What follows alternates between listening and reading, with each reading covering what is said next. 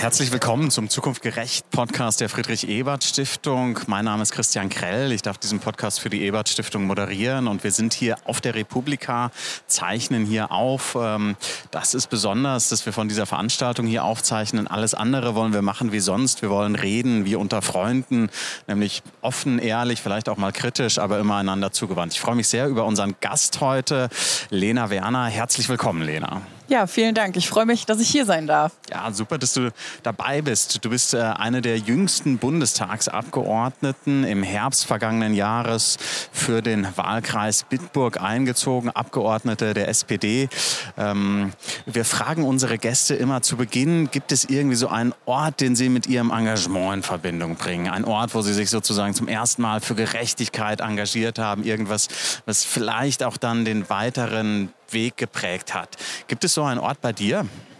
Ähm, indirekt. Also ich würde sagen, meine, mein Engagement hat bei uns am Küchentisch stattgefunden, zu Hause. Ähm, meine Eltern haben mich da sehr, sehr stark geprägt.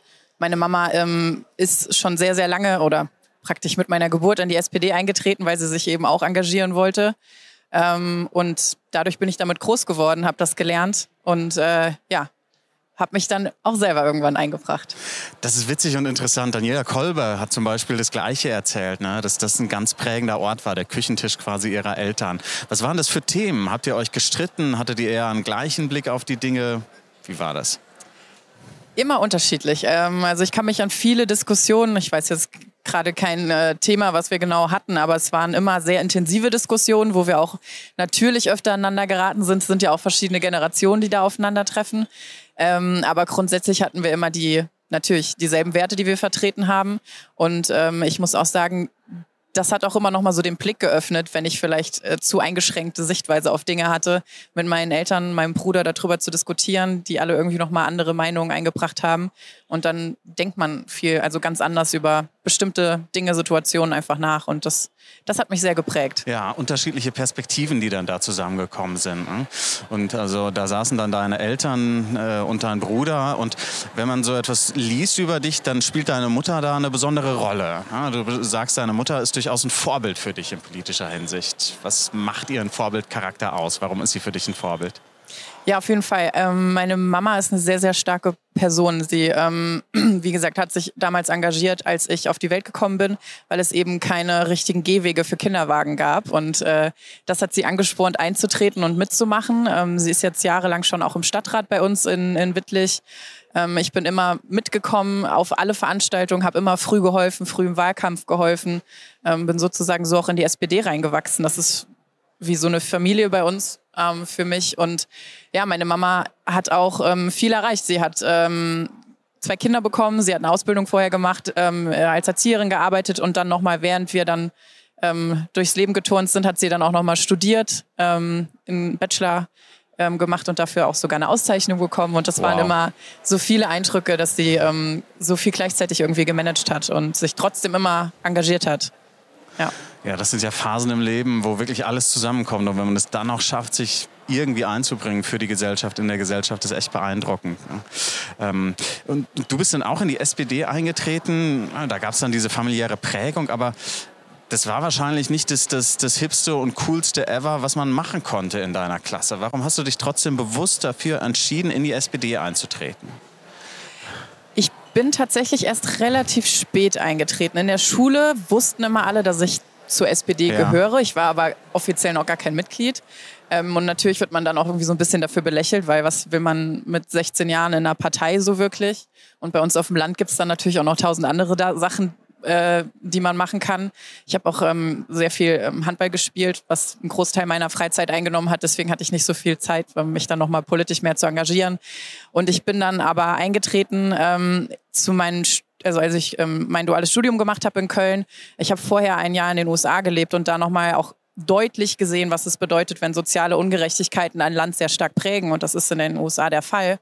Ähm, und hatte mir auch vorgenommen, mich wieder mehr einzubringen. Hat dann durch das duale Studium nicht so ganz geklappt. Dann war ich nochmal in den USA für ein Jahr und ähm, habe das Land nochmal auf eine andere Weise kennengelernt als Arbeitnehmerin. Ähm, nämlich, das war das erste Jahr war als Au pair, da ist man noch ein bisschen behüteter in der Familie. Ähm, aber danach habe ich dann auch alleine dort gewohnt und dann auch nochmal ganz andere Einblicke bekommen. Was mich dann auch noch zusätzlich geprägt hat, war dann natürlich die Trump-Zeit in den USA ähm, und die Spaltung der Gesellschaft, die da ganz groß vorangetrieben wurde. Und ich ähm, habe mir dann vorgenommen, wenn ich wieder in Deutschland bin, setze ich mich wieder mehr für soziale Gerechtigkeit ein, vor allem aber auch für Demokratie und dass das eben gefördert wird. Und äh, da habe ich halt gemerkt, dass man sich wirklich auch einsetzen muss, einbringen muss, weil sonst passiert sowas, wie man halt in den USA jetzt beobachten kann, zum Teil ja auch schon bei uns in Deutschland leider. Genau. Und ja, dann habe ich mich äh,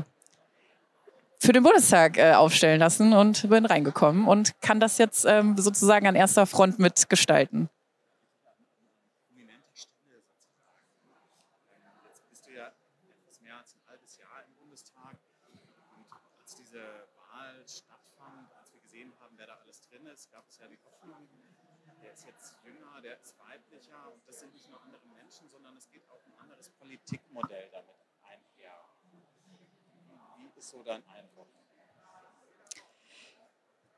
Ich äh, glaube, dass es, äh, es ist eine Veränderung ist zu spüren. Das sagen auch ähm, die Menschen, die schon länger im Bundestag sind. Das hat man auch ganz ähm, stark gemerkt in dieser ersten Phase, wo wir alle auf MitarbeiterInnen-Suche waren. Da waren teilweise MitarbeiterInnen, die ähm, schon jahrelang für jemanden gearbeitet haben und dann gesagt haben so, hey, ich sehe voll die große Chance in euch. Ich will mit euch nochmal so von vorne starten sozusagen. Ihr habt noch so einen richtig krassen Veränderungswillen und wollt es anders machen. Ähm, der Bundestag ist ja sehr kompliziert in Teilen und da muss man natürlich auch erstmal reinfinden. Deswegen glaube ich, haben wir noch nicht den großen System-Change.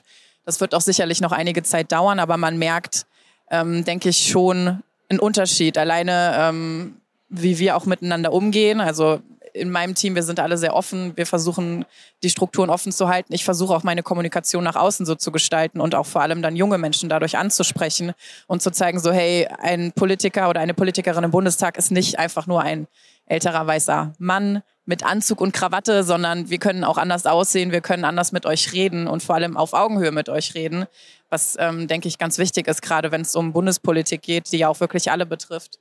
Und ähm, man sieht auch schon so ein bisschen den Einfluss, dass die Themen auch anders gelenkt werden. Ich war jetzt zum Beispiel drei Tage auf Delegationsreise mit dem Wirtschaftsausschuss als einzige Frau unter ähm, fünf Männern. Und äh, die stellen halt auch immer dieselben Fragen. Oder klar, das geht immer in dieselbe Richtung. Und dann komme ich dann immer und sage so, ja, und was ist mit den Frauen hier bei euch im Land? Und äh, dadurch kann man die Gespräche ganz anders lenken und auch Themen anders positionieren. Und das ist natürlich schon was, was man dann merkt, eben dadurch, dass ich jetzt sozusagen die Macht habe, die Gespräche auch zu gestalten mit den Themen, die ich gerne setzen möchte. Und das ist keine Revolution, aber schon eine, eine graduelle Veränderung, höre ich bei dir raus. Ne? Lass uns kurz über diese Delegationsreise reden.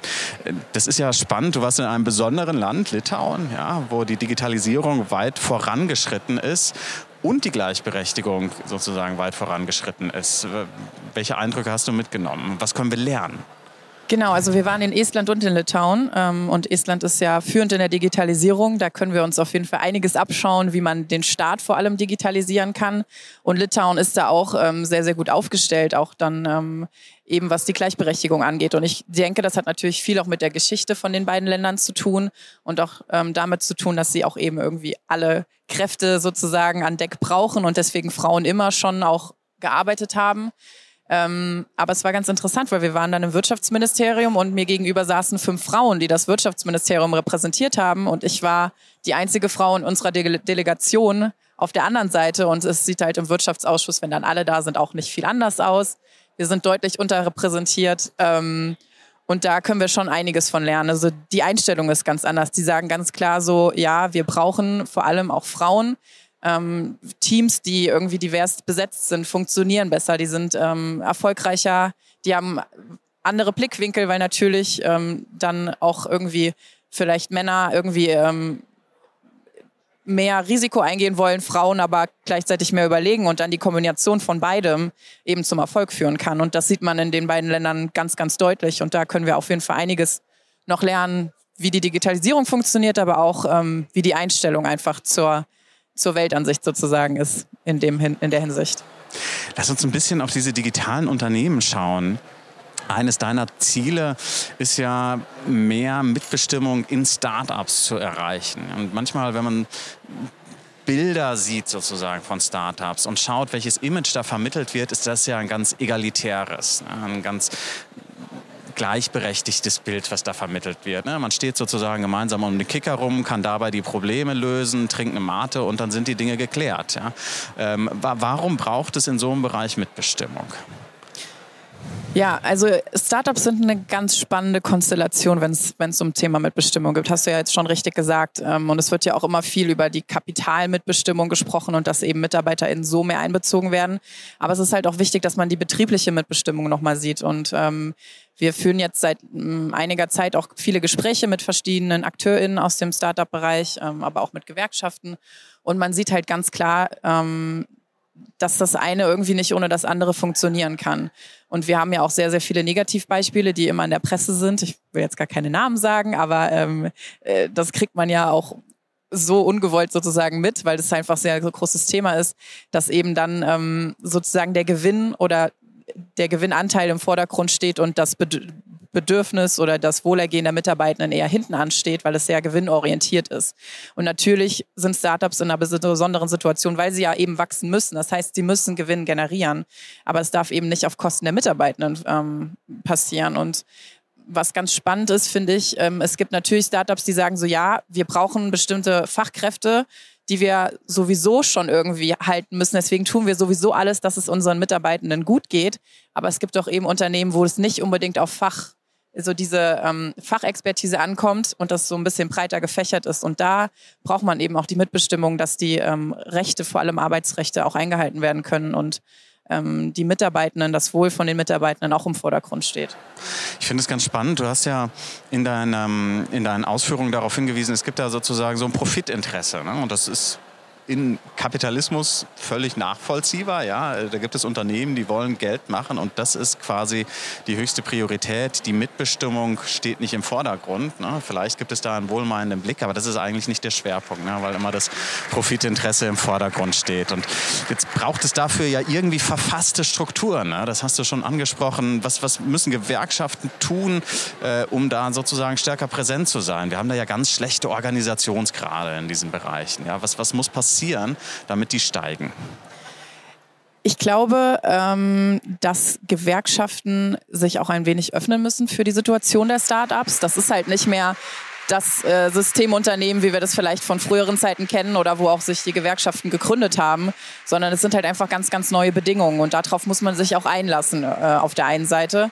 Und auf der anderen Seite ist, glaube ich, auch so ein bisschen das Image äh, ein großes, nicht Problem, aber eine Herausforderung, vor der wir stehen. Also wenn ich jetzt schaue, in meiner Generation oder meine Arbeits-, meinem Arbeitsleben hatte ich kaum Kontakt zu Gewerkschaften und das hat immer so ein bisschen dieses verstaubte Image, ähm, was nicht wirklich ansprechend ist und eher ja, hinderlich ist sozusagen. Und ich glaube, da müssen wir wegkommen. Deswegen ist es auch ein großes Anliegen von mir, ähm, diese Konversation zwischen Startups auf der einen Seite und Gewerkschaften auf der anderen Seite anzutreiben und eben dafür zu sorgen, dass man aufeinander zugeht und nicht so als zwei Fronten gegenübersteht, weil das ist momentan in vielen in vielen Situationen der Fall. Startups haben nicht wirklich ähm, ein gutes Bild von Gewerkschaften und andersrum ist es ja leider oft auch so.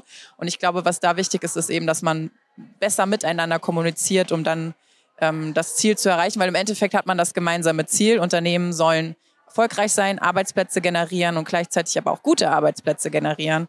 Also im Endeffekt arbeitet man ja für dasselbe. Das ist ja was Interessantes, was man, du hast eben die USA angesprochen in unterschiedlichen Ländern ganz unterschiedlich ausgeprägt sieht. Ne? Es gibt hier diesen europäischen, manche sagen eher koordinierten Kapitalismus, wo Gewerkschaften eine starke Rolle spielen, die stark organisiert sind und wo Arbeitgeber auch stark organisiert sind und wo Arbeitgeber teilweise sagen, wir sind froh, dass wir die gut organisierten Gewerkschaften haben, denn da haben wir Ansprechpartner, da können wir Dinge viel besser klären, als wenn das so individualisiert ist.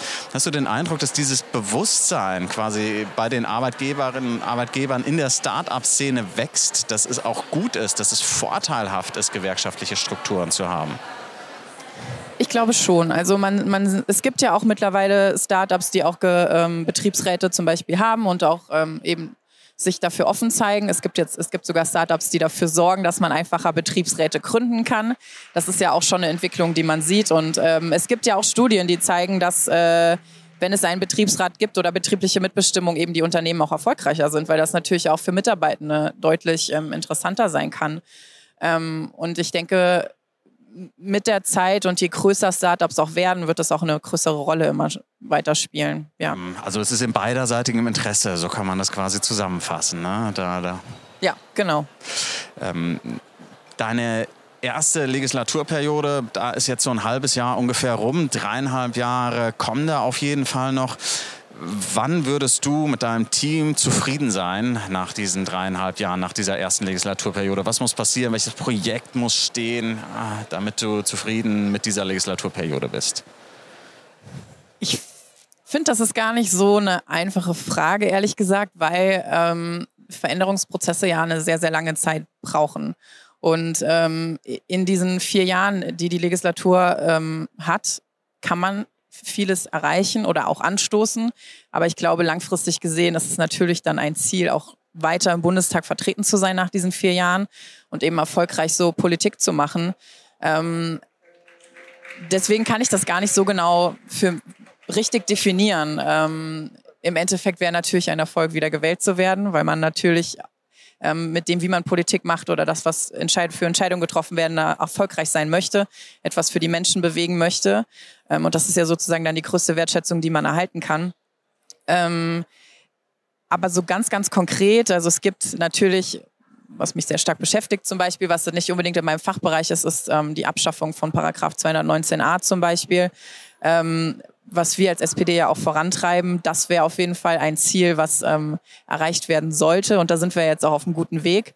Ähm, aber wir sind da ja auch noch lange nicht am Ende. Es gibt da noch einen weiteren Paragraphen, über den man sprechen muss, wo man dann natürlich schauen muss, ob das äh, vielleicht dann in der nächsten Legislaturperiode mit reinkommen kann.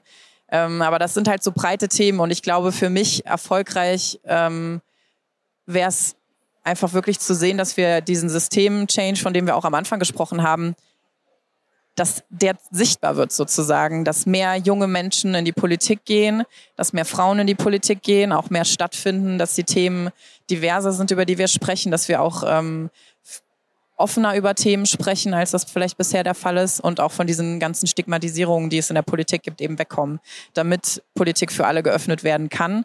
Und ich glaube, wir sind jetzt an einem Punkt, wo wir das ähm, erreichen können, weil wir eben die Vorbilder haben, die zeigen, dass wir divers sein können in der Politik. Und äh, das wäre so ein ganz grobes Ziel für die nächsten drei Jahre. Ich finde es ganz spannend zu sagen, es sind nicht die einzelnen Maßnahmen, sondern es ist auch ein anderes Modell von Politik. Ne? Es ist ein anderer Stil, wie wir miteinander reden, wie wir aufeinander zugehen, wie wir auf Augenhöhe äh, miteinander kommunizieren in unserer Gesellschaft. Ja? Herzlichen Dank, äh, dass du da einen Beitrag dazu leistest. Ja? Wir wünschen dir weiter alles Gute. Vielen Dank für das gute Gespräch. Danke, Lena. Ja, danke auch. Hat Spaß gemacht.